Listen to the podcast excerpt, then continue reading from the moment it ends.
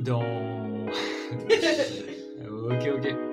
Dans l'avant-garde, nous recevons chaque mois les leaders de l'environnement digital et tech. Aux manettes de la data, du produit, des opérations, des RH, ils sont les pionniers des innovations tech et économiques dans leur secteur. Je suis Benoît, cofondateur d'Untrain, et avec mes associés Sophie et Guillaume, nous les interrogeons chaque mois au micro de l'avant-garde. Ils vous partageront leurs enjeux, leurs roadmaps, leurs stratégies et comment ils transforment leur métier au quotidien. Ce sera court, concret et ce sera utile demain. Bonne écoute et bon apprentissage. Bonjour à tous et bienvenue dans un nouvel épisode de l'Avant-Garde. On reçoit aujourd'hui à nouveau Issan Pierst. Issan qui est un gourou du Web3, un passionné de la blockchain et qui vient nous parler aujourd'hui d'applications concrètes du Web3 pour les entreprises. Alors, il y a un autre épisode que je vous conseille d'écouter si vous voulez avoir les bases justement euh, pour le Web3 et pour comprendre ce que c'est que des NFT. Aujourd'hui, on va parler du Web3 au service de la fidélisation des marques. Et avant de commencer ce sujet passionnant, est-ce que tu pourrais te présenter, pardon, s'il te plaît, Ethan? Mm, Oui, bonjour et, merci pour l'invitation. Euh, donc, Ethan Pierce, euh, je suis américaine, ça c'est l'accent, mais ça fait un moment que je suis en France, donc j'ai un peu les deux perspectives sur sur des choses dans l'innovation et, les startups et des technologies comme ça. Un peu peux mettre les casquettes un peu américaines, mais aussi euh, tout ce qui se passe euh, avec, euh, par exemple, en Web3, on parle beaucoup de l'art, on parle beaucoup de, fashion, on parle beaucoup de tout ce qui est. Bon, en France, on a des jeux vidéo, on a, on a tout ce qui est gastronomie, on a tellement de choses qui sont intéressantes au monde de créateurs, au monde de luxe, au monde de, des choses que les gens apprécient. Que c'est un sujet qui me passionne beaucoup. Et donc, j'accompagne les grands groupes dans toutes leurs réflexions, toutes leurs stratégies, toutes leurs idées sur le Web3 et des stratégies un peu pour comprendre et déployer ça. Et je suis cofondateur de l'NFT Factory à Paris.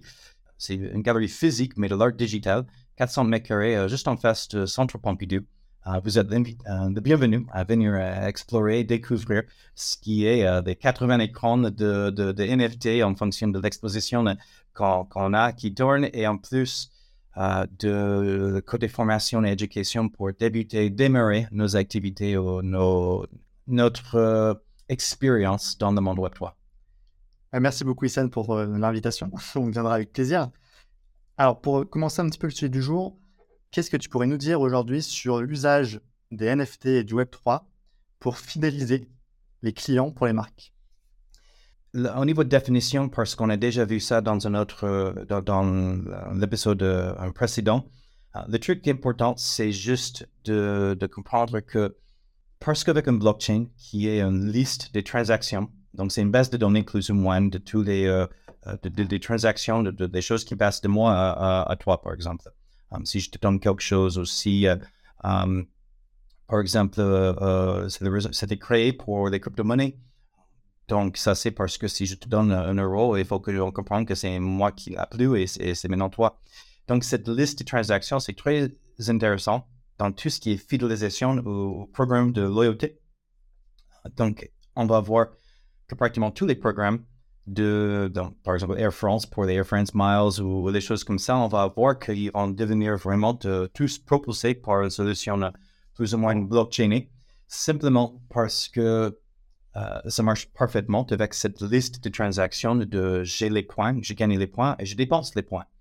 Ce qui sera très intéressant, c'est que ces programmes de loyauté euh, sont très chers. Ça coûte énormément aux entreprises de, créer ce programme de fidélisation mais en fait, les gens ne profitent pas beaucoup parce que ça arrive quand on collectionne les choses un peu à droite à gauche. Moi, je voyage beaucoup pour les conférences.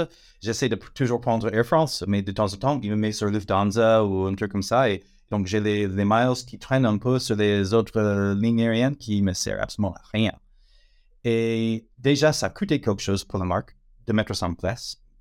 Mais en fait, ça ne m'aide pas. Et en plus, ça peut même créer une frustration parce que j'ai quelque chose de valeur là qui vaut rien. Euh, ça peut euh, avoir une valeur, mais à l'instant là, ça peut pas. Imaginez si on met ces programmes de fidélisation sur les mêmes infrastructures, où ils partagent derrière une connexion. Ça veut dire que peut-être je peux transférer, mais comme je peux faire avec mes miles American Express, je peux les convertir en, miles Air France. Imaginez si je peux faire ça avec d'autres trucs que j'utilise au niveau de peut-être des trucs à Intermarché ou des trucs que je, quand je fais, euh, peu importe, euh, tous les magasins on peut avoir peut-être ces points ou, d'autres choses là. En fait, c'est la raison que beaucoup de ces programmes ont, plutôt aujourd'hui euh, transitionné pour faire des cashback et non pas les points parce qu'au moins les gens peuvent utiliser un petit peu ou, si vous avez acheté 10, vous, avez, vous avez une gratuite. Mais dans tout ce qui est vraiment les points de fidélité pure, on va avoir ça avec les programmes qui arrivent parce que c'est parfait.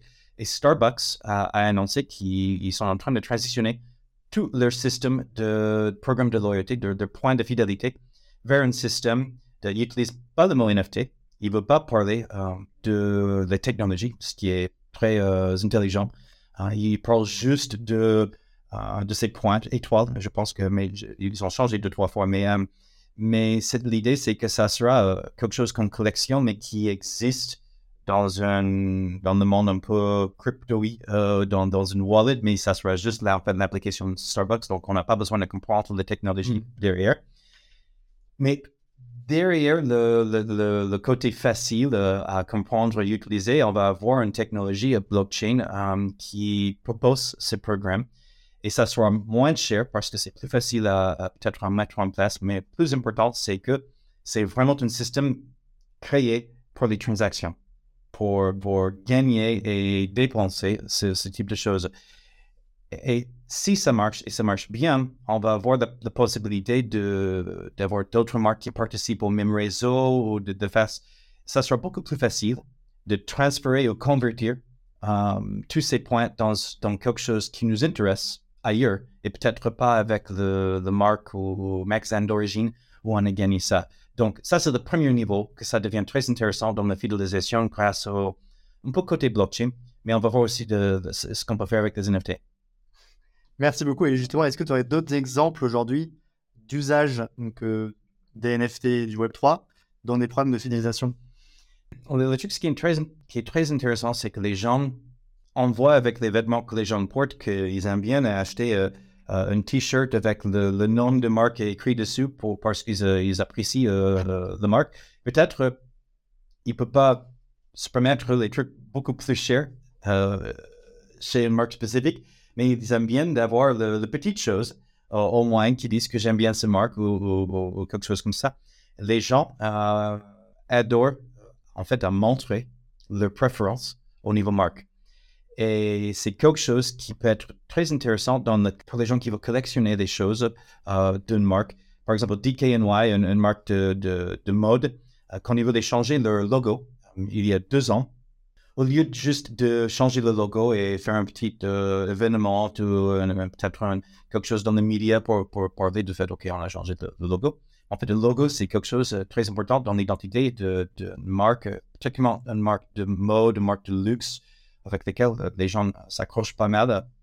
Donc, ils ont dit qu'au lieu juste de créer ça et de laisser ça un peu passer comme ça, on va en fait créer une opportunité pour les fans de collectionner ça. Donc, ils ont créé un NFT qui est, euh, euh c'était pas une image euh, um, plate, mais vraiment un petit motion graphic, quelque chose qui bouge, un, GIF quand on regarde l'image, qui a de nouveaux logos et un fond qui transforme un peu derrière une façon de célébrer la transition de l'ancienne marque vers le nouveau. Et les gens pouvaient collectionner ça.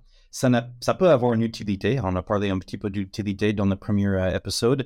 Le fait qu'un NFT peut nous donner accès euh, aux jeux exclusifs, des discounts, la marchandise, peut-être un, accès à un événement, peu importe. Mais le fait que, le simple fait d'avoir un de ces NFT dans notre wallet, on a accès à l'utilité. Mais à côté, on peut juste parler du fait de collectionner quelque chose et on apprécie le fait que non, mais il n'y a que 100 de cet NFT et moi j'en ai une. Dans la fidélisation, on voit beaucoup aujourd'hui que les marques créent euh, plus en plus les collections d'NFT simplement pour que les gens puissent collectionner euh, ces images, s'il y a une utilité ou pas. Ça peut sembler euh, un peu bête ou pas intéressant euh, si, ça ne nous intéresse pas directement. Mais on fait déjà la même chose. On, a, tous des appartements de maison pleins avec des objets avec un logo dessus parce qu'on a, eu ça à une conférence ou on a, on a acheté ça parce que ça nous intéresse d'avoir quelque chose avec la marque écrite dessus. Donc, c'est juste une version digitale qui est très intéressant pour les jeunes Z et les jeunes alpha de, de, de connexionner euh, ou au moins d'avoir une connexion avec la marque qu'ils aiment, euh, mais en mode virtuel et non pas nécessairement mode physique avec euh, tous les petits trucs à la maison à droite à gauche. Et justement, est-ce que dans les problèmes de fidélisation des marques, elles vont jusqu'à donner des versions digitalisées de leurs produits lorsqu'on va acheter, je sais pas moi, une paire de chaussures, on va acheter un produit dans une marque de luxe, mm. elles en seraient à donner aujourd'hui une version tokenisée de ce qu'on achète pour euh, faire un digital twins, on avait parlé dans, dans le podcast précédent, afin qu'on puisse, euh, enfin, que ça fidélise l'utilisateur dans le sens, l'acheteur dans le sens où il a également euh, son NFT avec ses chaussures qui vont garantir l'authenticité et peut-être pouvoir l'utiliser dans d'autres environnements comme le metaverse. Exact. Le, le, le, côté digital, le physical et digital, le côté digital twins, c'est cette idée que peu importe le produit, ça peut être un produit de luxe, mais ça peut être aussi juste quelque chose comme par exemple des, cartes Pokémon ou, quelque chose comme ça, où on peut avoir pour preuve d'authenticité, mais aussi pour, euh, parler de propriété. Est-ce que c'est vraiment le, quelque chose euh, et non pas une contrefaçon? Et est-ce que c'est, ça, ça, appartient à moi ou à quelqu'un d'autre? Tout ça, c'est, super intéressant d'avoir une version digitale de quelque chose physique. On va voir ça euh, dans d'autres façons de le faire. Mais le, concept est vraiment que avec l'arrivée de tous les metaverses et tout ça, ça peut arriver que je vais acheter un, t-shirt Nike dans le magasin, euh, mais je peux porter ce t-shirt dans Fortnite ou dans, dans euh, Sandbox ou Decentraland, peu importe. Ça serait très intéressant. Et cette fidélisation des choses, c'est intéressant. Les, marques de, de beauté euh, ont fait pas mal d'expérience avec ça ces dernières deux années. il y a Clinique qui a créé euh, euh, un NFT pour leur, leur sérum anti, euh, anti anti-âge un peu. Um, je ne me rappelle pas le nom exactement, mais quand on a acheté ça, on avait un NFT qui venait avec. Si je suis dans l'une de ces, ces metaverses qui accepte ou qui technologiquement peut utiliser ou, reconnaître en fait le fait que vous avez cet NFT dans le wallet, en fait, votre avatar va avoir une, une, une lumière un peu dorée euh, sur la tête parce qu'en fait, ils ont utilisé le, sérum de, clinique. Peut-être c'est rien, mais le truc, c'est que euh, c'est quelque chose qui marie le, tout ce qui est physique et, virtuel. Et on voit plus en plus de ça. L'utilité peut être vraiment utile ou, ou pas. Euh, peut-être pas juste quelque chose qui nous fait rigoler ou qu'on apprécie en façon ou d'autre. Mais c'est vraiment de, quelque chose super euh, intéressant pour cette création, en fait, pour cette mise en proximité entre une marque et leur fan ou leur cliente. On peut aussi, dans la beauté, on a vu des produits qui ont acheté, euh, en fait, pour 200 euros, 300 euros, on achète les NFT. Et avec ça, on a une année de, de, ce produit. il faut juste aller au magasin et, on avait le droit de chaque mois, un truc comme ça, pour en fait euh, réclamer un autre exemplaire de, ce produit. Et donc, le produit était euh, euh, une version peut-être virtuelle du produit, euh, de l'NFT était une, version virtuelle du produit, mais ça donnait accès à, à, ça et au, produit même. Et ça, c'est quelque chose qui est très intéressant aujourd'hui dans cette, cette, idée de, encore pour s'identifier, que j'aime une marque spécifique et que pour la marque puisse faire du marketing sans avoir un problème de vie privée et RGPD, parce que c'est l'utilisateur qui s'identifie eux-mêmes avec le fait qu'ils possèdent cette NFT dans leur wallet. Puis finalement, enfin, aujourd'hui, on a tous un besoin d'identité euh, dans la vraie vie. Et euh, cette génération, euh, t'en parlais tout à l'heure, mais Alpha et génération Z, qui passent 50% de leur temps sur Internet et peut-être dans des metaverses ou autres environnements que je maîtrise pas trop, ces personnes, elles, ont du coup également besoin d'avoir leur propre identité peut-être dans ces environnements euh, euh, Web3. Et donc, le fait euh, que la marque puisse proposer ce, type d'initiative pour porter son t-shirt Nike ou ses chaussures Ben Chaga, je disais tout à l'heure, ça peut être super utile pour fidéliser du coup cette génération qui est friande, je pense, de, de, de cette nouvelle technologie. Ce week-end dernier, c'était NFT Paris, une grande conférence sur les NFT et tout ce qui est Web3 ici sur Paris. Et, on, démarre là Fashion Week. Et ce n'est pas une surprise que les acteurs aujourd'hui euh, se présentent peut-être dans cette, en fait, euh, les, early adopters un peu, hein, dans le monde de fidélisation grâce au Web3, c'est les, les marques de mode, les marques de streetwear, les marques euh, ou, les, les jeux vidéo, les choses, en fait, les entreprises qui maîtrisent et qui comprennent très bien la fidélisation d'une communauté. Le fait d'avoir quelqu'un qui est euh, fou d'une marque et, ils peuvent euh, s'habiller de, pied à tête euh, en fait avec une marque parce que c'est leur identité, c'est ce qu'ils apprécient. Ce type de, de, de profil est quelqu'un qui aujourd'hui s'en combine ça avec, avec le Gen Z et le Gen Alpha. Ça veut dire qu'on peut imaginer tous les produits physiques, mais aussi le fait que plus en plus ils vont s'identifier aussi dans le monde virtuel. Parce qu'on on le voit déjà sur Instagram, on prend des photos, mais on met des filtres dessus euh, pour changer la réalité euh, parce que c'était pas. Le, couche de soleil n'était pas assez beau. Non, il faut qu'on ajoute, euh, un, autre filtre pour ça.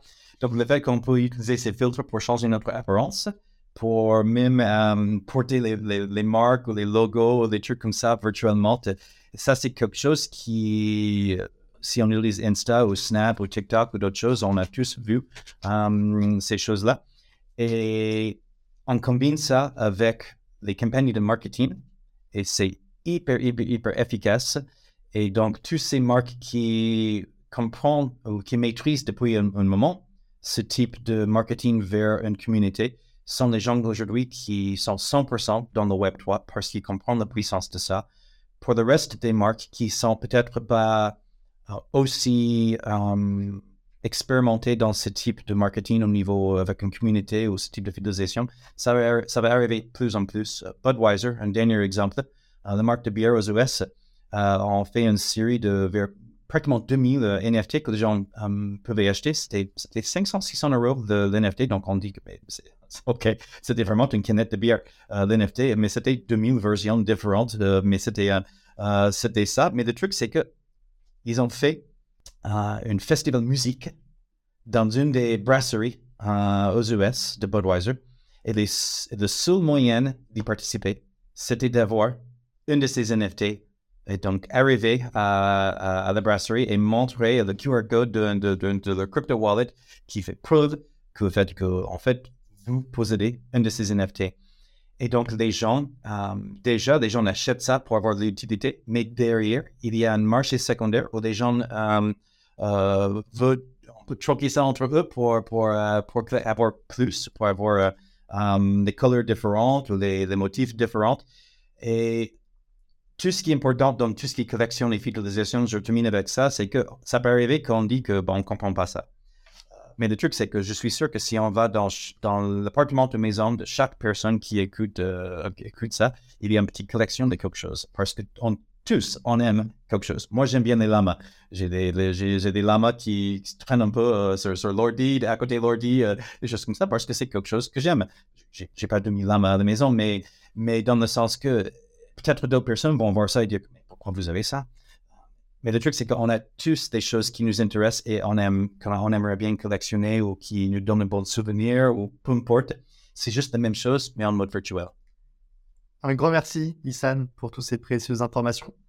Pour conclure le podcast, est-ce que tu aurais des ressources supplémentaires à partager? Bah, le truc, euh, c'est que bah, on ne parle pas vraiment de collectionner, donc on a moins de risques au niveau côté fraude qui va arriver pour des gens qui, parce qu'il y a l'argent en jeu là, donc pour les gens qui collectionnent les NFT en mode l'art digital ou, ou, les collections d'NFT euh, euh, un peu à thème, il faut faire attention si on ne connaît pas vraiment comment ça marche d'aller doucement avant de vraiment mettre son argent parce que ça va arriver que des gens malins qui, qui vont trouver des moyens de le faire. Par contre, euh, aujourd'hui, si on parle de fidélisation ou des choses comme ça, on va voir plus en plus que les marques euh, euh, le font et il ne faut pas avoir peur de, tester, de jouer avec et tout ça, mais ça, c'est jamais une, mauvaise idée de vérifier vraiment que quelque chose vienne vraiment directement d'une marque de leur compte, euh, leur vrai compte réseaux sociaux, leur vrai site web, les choses comme ça. Pour apprendre, c'est une des choses qu'on apprend plus avec parce qu'on expérimente avec. Donc, euh, il faut juste commencer.